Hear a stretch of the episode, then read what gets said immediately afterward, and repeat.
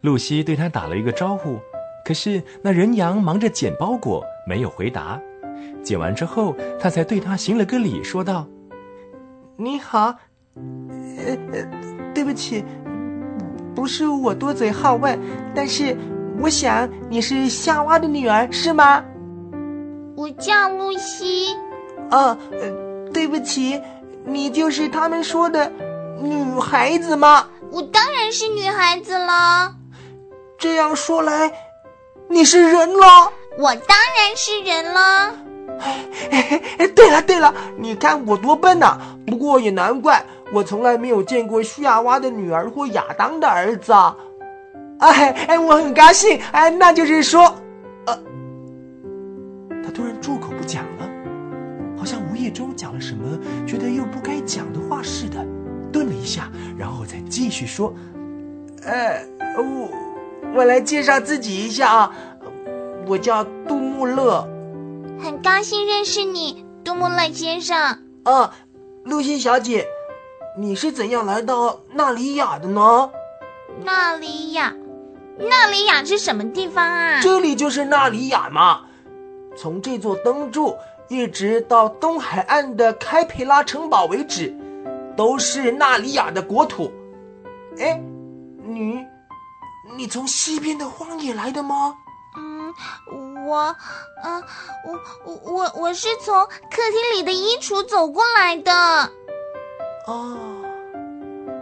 如果我小时候多用点心读地理，那就一定会知道这些奇怪的国家了。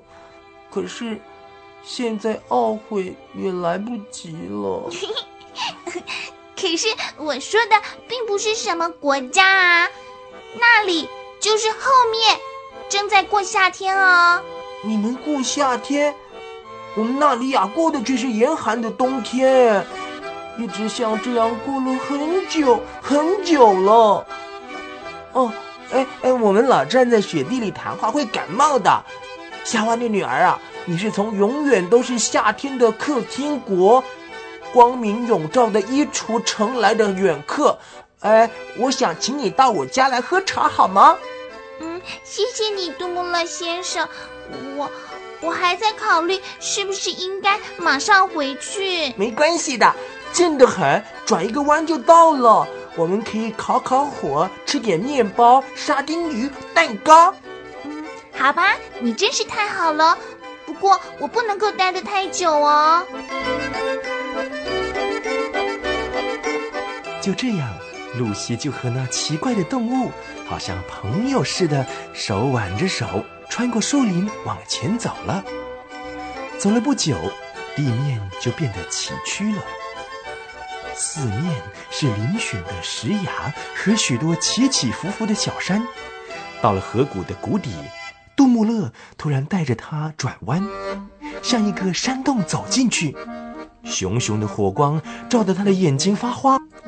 杜穆勒弯下腰来，用一把手工精巧的火钳从火堆中钳出一支点燃了的树枝，把灯点着，然后开口说道：“好，到了，我们不会在这里耽搁很久的。”露西心里想，她从来没有到过比这里更好玩的地方了。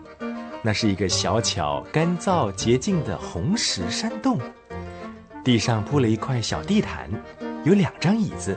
一张桌子，还有一个五个抽屉的柜子，壁炉上方有一个台子，上面挂着一张老人羊的画像。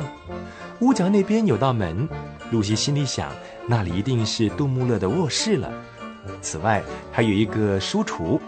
这时，杜穆勒正在摆桌子准备茶点，露西便走过去看看那是什么书。很奇怪的书名哦，像什么？塞利留斯人的生活与文字，僧侣以猎场看守人，流行的民间传奇研究，或人类是无稽之谈吗？等等。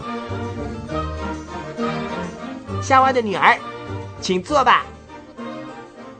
茶点实在很精美，他们每人吃了一个煮得很嫩的咸茶蛋，又吃了加了沙丁鱼的烤面包。涂了牛油的烤面包，抹了蜂蜜的烤面包，最后是顶上盖满糖衣的蛋糕。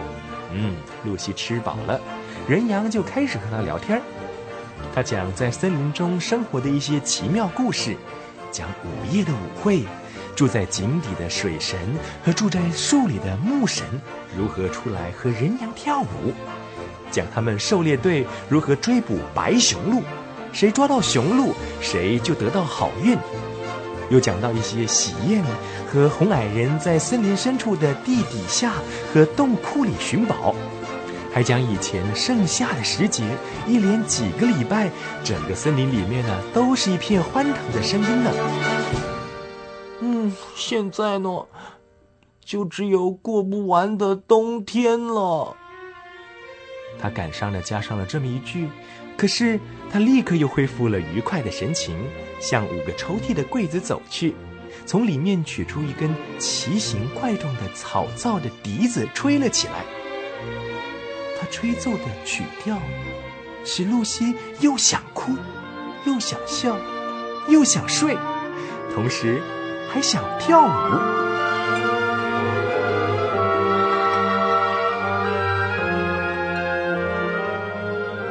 呼呼的过了很久之后，他才清醒过来，说道：“啊，嗯，杜穆勒先生，请原谅我打断你吹笛，我实在很爱听你吹的笛子，可是我不得不回家了。